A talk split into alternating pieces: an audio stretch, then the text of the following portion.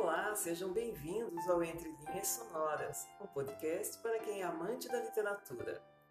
Eu sou Andréa Visoto e convido vocês para ouvirem e curtirem os melhores romances, poemas, contos, textos filosóficos e muito mais. O podcast de hoje traz mais um conto de Machado de Assis. O nosso maior escritor mais uma vez lança uma crítica social com sua fina ironia. O conto A Igreja do Diabo foi publicado em 1884 no livro Histórias sem Data. E o título da obra é bastante pertinente, já que o conto é atemporal as críticas feitas à instituição igreja e à hipocrisia na sociedade podem encontrar ecos nos dias de hoje. Mas o que garante o adjetivo de clássica para a obra de Machado de Assis é a forma como aborda o tema e a complexidade do seu pensamento e da sua escrita.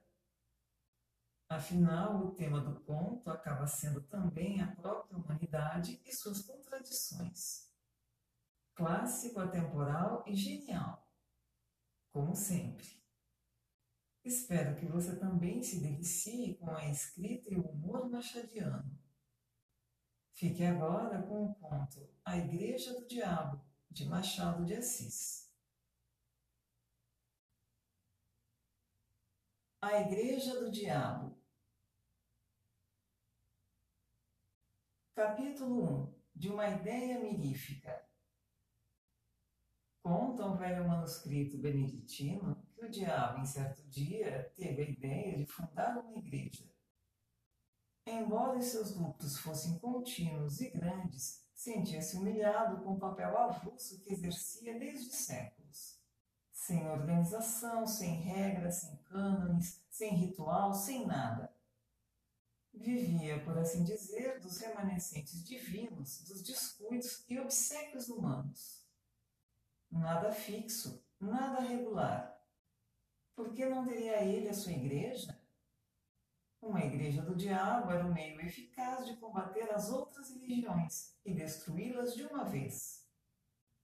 Vá, pois, uma igreja, concluiu ele. Escritura contra escritura, breviário contra breviário. Terei a minha missa com vinho e pão à farta as minhas prédicas, bulas, novenas e todo o demais aparelho eclesiástico.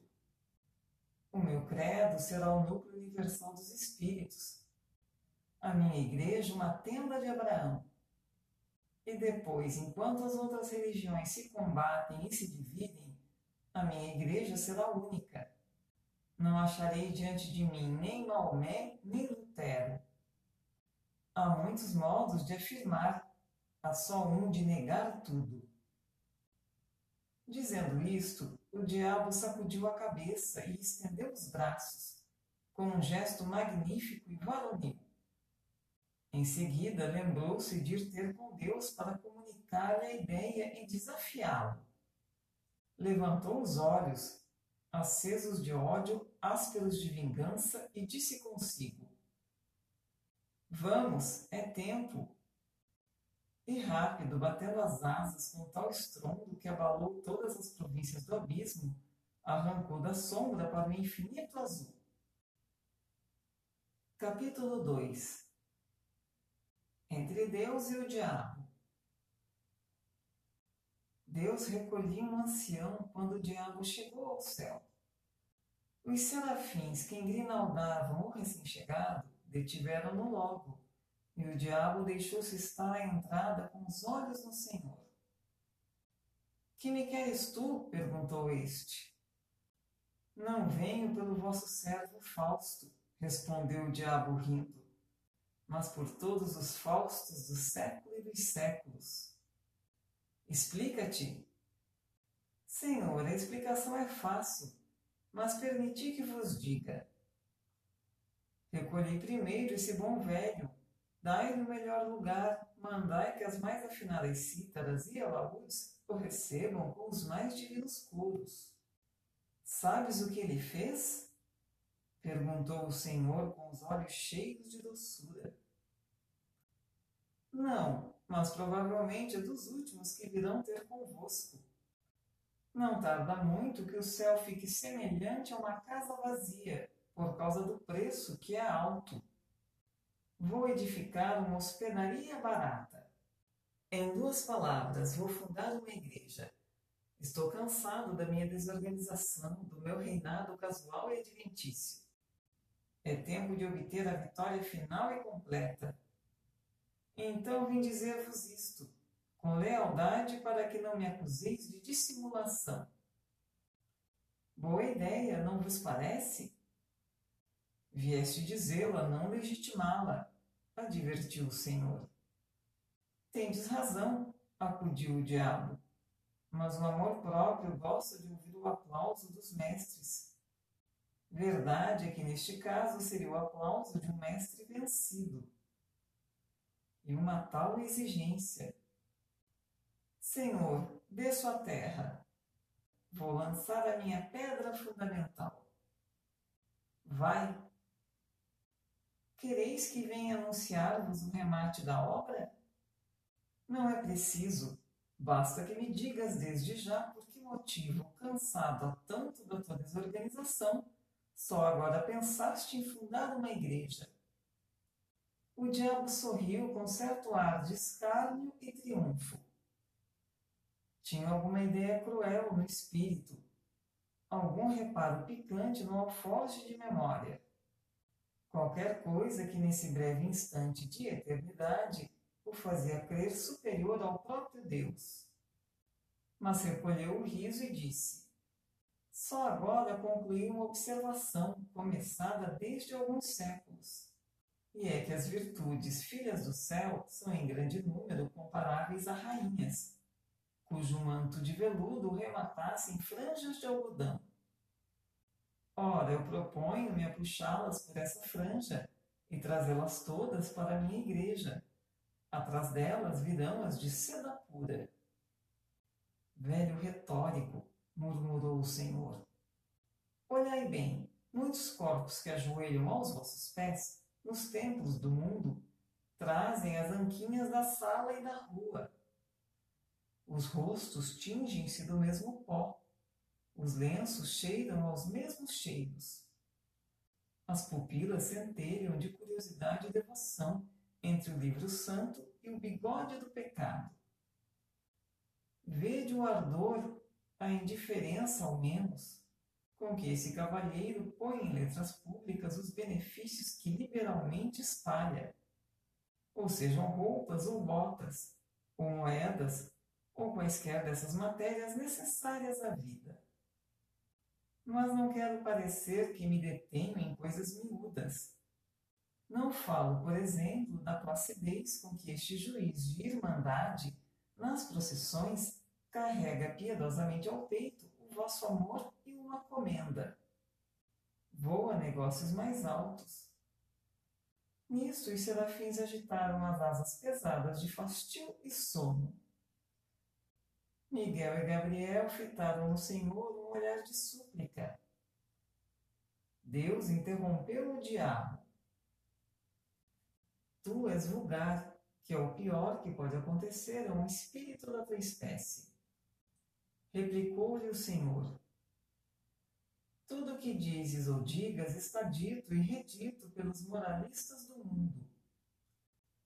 É assunto gasto e se não tens força nem originalidade para renovar um assunto gasto, melhor é que te cales e te retires. Olha, todas as minhas legiões mostram no rosto os sinais vivos do tédio que lhes dá. Esse mesmo ancião parece enjoado, e sabes tu o que ele fez? Já vos disse que não.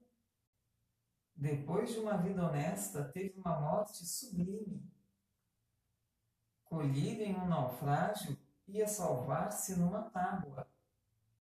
Mas viu um casal de noivos na flor da vida, que se debatiam já com a morte. Deu-lhes a tábua de salvação e mergulhou na eternidade. Nenhum público. A água e o céu por cima. Onde achas aí a franja de algodão? Senhor, eu sou, como sabeis, o espírito que nega. Negas esta morte? Nego tudo. A misantropia pode tomar aspecto de caridade. Deixar a vida aos outros para um misantropo é realmente aborrecê-los. Retórico e sutil, exclamou o Senhor. Vai, vai, funda a tua igreja, chama todas as virtudes, recolhe todas as franjas, convoca todos os homens. Mas vai, vai. Debalde, o diabo tentou proferir alguma coisa mais. Deus impusera-lhe silêncio. Os serafins, a um sinal divino, encheram o céu com as harmonias de seus cânticos.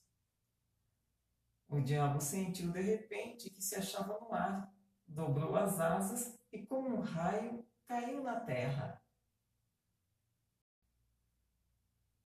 Capítulo 3 A Boa Nova aos Homens Uma vez na terra, o diabo não perdeu um minuto.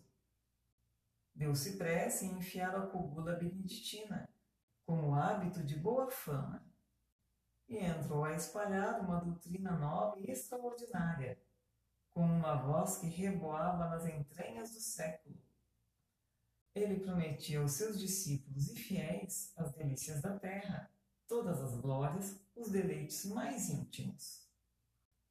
Confessava que era o diabo, mas confessava-o para retificar a noção que os homens tinham dele e desmentir as histórias que a seu respeito contavam as velhas beatas. Sim, sou o diabo, repetia ele. Não o diabo das noites sulfúrias, dos contos soníferos, terror das crianças, mas o diabo verdadeiro e único, o próprio gênio da natureza, a que se deu aquele nome para arredá-lo do coração dos homens. Vede-me gentil e airoso, sou o vosso verdadeiro Pai. Vamos lá, tomai daquele nome, inventado para meu desdouro, fazei dele um troféu e um lábaro, e eu vos darei tudo, tudo, tudo, tudo, tudo. Era assim que falava, a princípio, para excitar o entusiasmo, despertar os indiferentes, congregar em suma as multidões ao pé de si. E elas vieram, e logo que vieram, o diabo passou a definir a doutrina. A doutrina era que podia ser na boca de um espírito de negação. Isso quanto à substância, porque acerca da forma era umas vezes sutil, outra cínica e deslavada. Clamava ele que as virtudes aceitas deviam ser substituídas por outras, que eram as naturais e legítimas. A soberba, a luxúria, a preguiça foram reabilitadas. E assim também a avareza, que declarou não ser mais do que a mãe da economia. Com a diferença que a mãe era robusta e a filha uma esgalgada. A ira tinha a melhor defesa na existência de Homero. Sem o furor de Aquiles não haveria Ilíada. Musa, canta a cólera de Aquiles filho de Peleu. O mesmo disse da Gula, que produziu as melhores páginas de Rabelais e muitos bons versos de Isope. Virtude tão superior que ninguém se lembra das batalhas de Luculo, mas das suas ceias. Foi a gula que realmente o fez imortal. Mas, ainda pondo de lado essas razões de ordem literária ou histórica, para só mostrar o valor intrínseco daquela virtude, quem negaria que era muito melhor sentir na boca e no ventre os bons manjares em grande cópia do que os maus bocados ou a saliva do jejum? Pela sua parte, o diabo prometia substituir a vinha do Senhor, expressão metafórica, pela vinha do diabo, locução direta e verdadeira, pois não faltaria nunca aos seus com o fruto das mais belas cepas do mundo.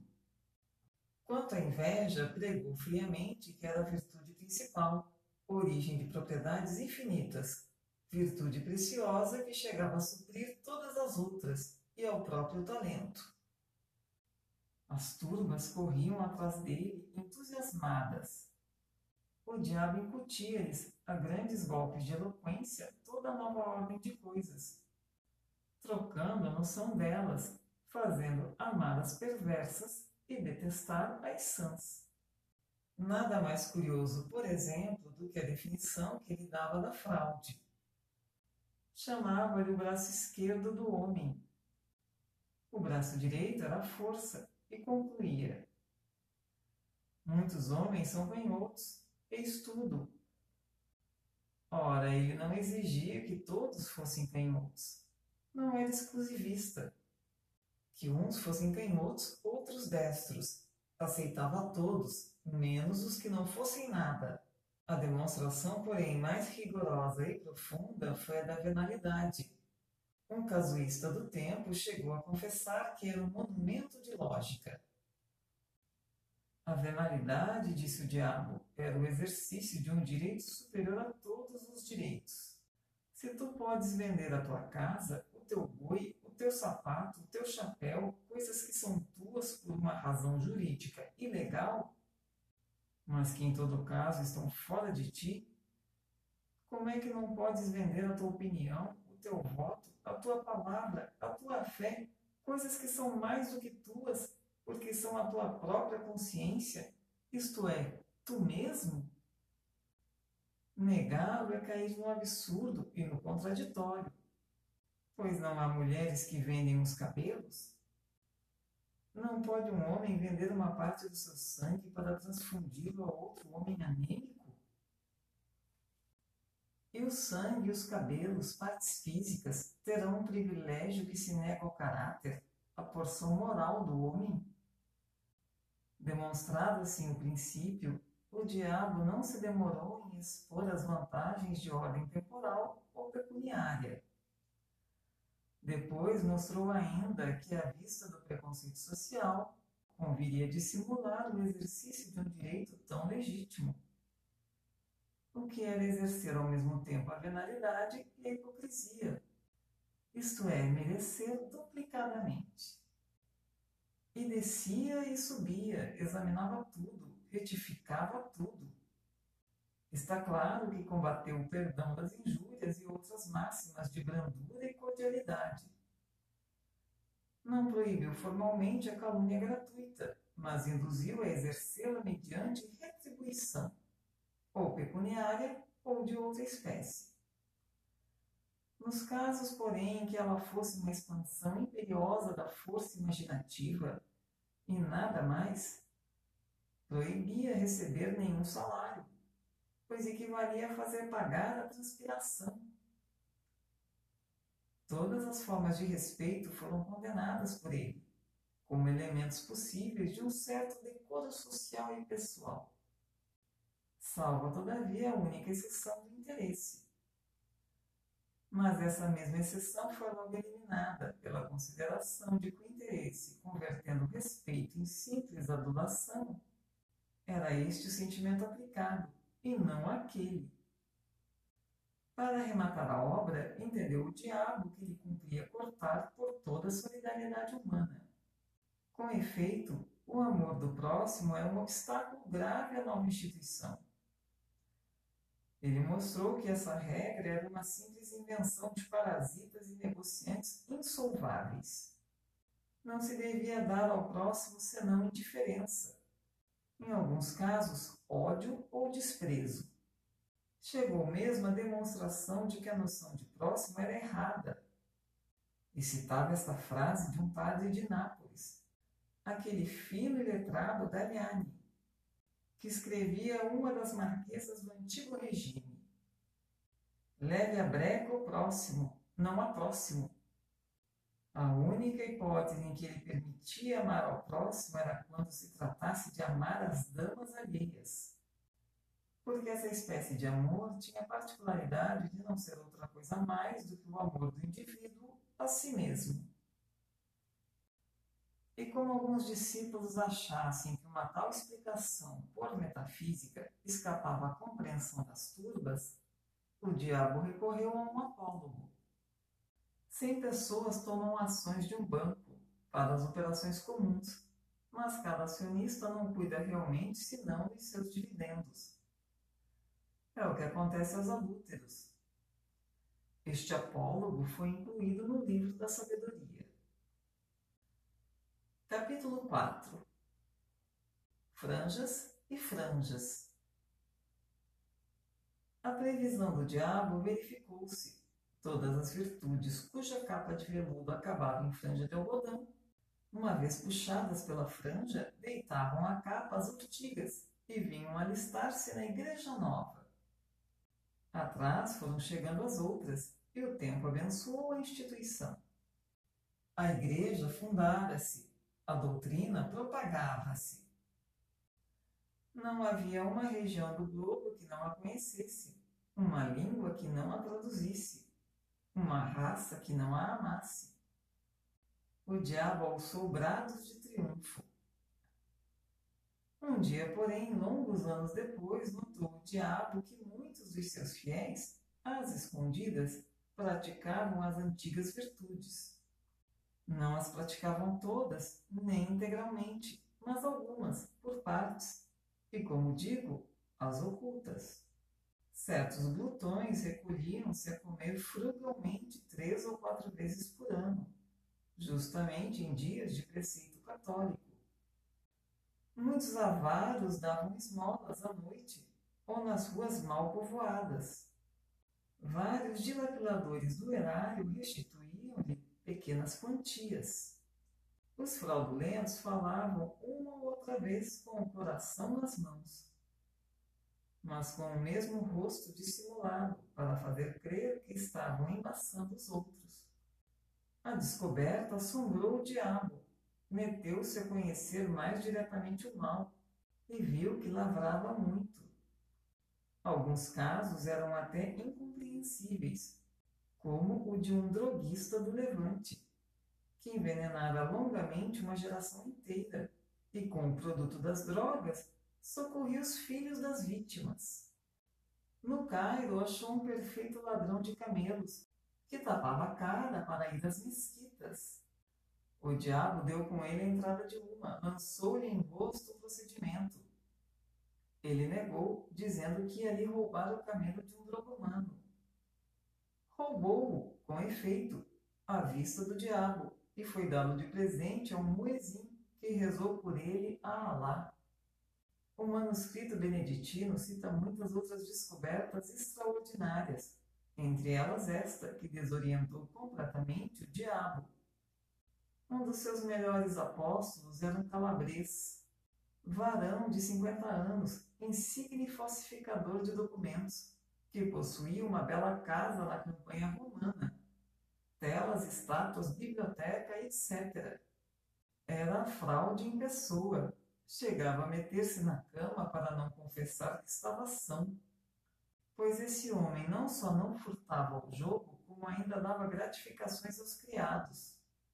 Tendo angariado a amizade de um cônego, ia todas as semanas confessar-se com ele, numa capela solitária, e conquanto não lhe desvendasse nenhuma das suas ações secretas, benzia-se duas vezes, ao ajoelhar-se e ao levantar-se.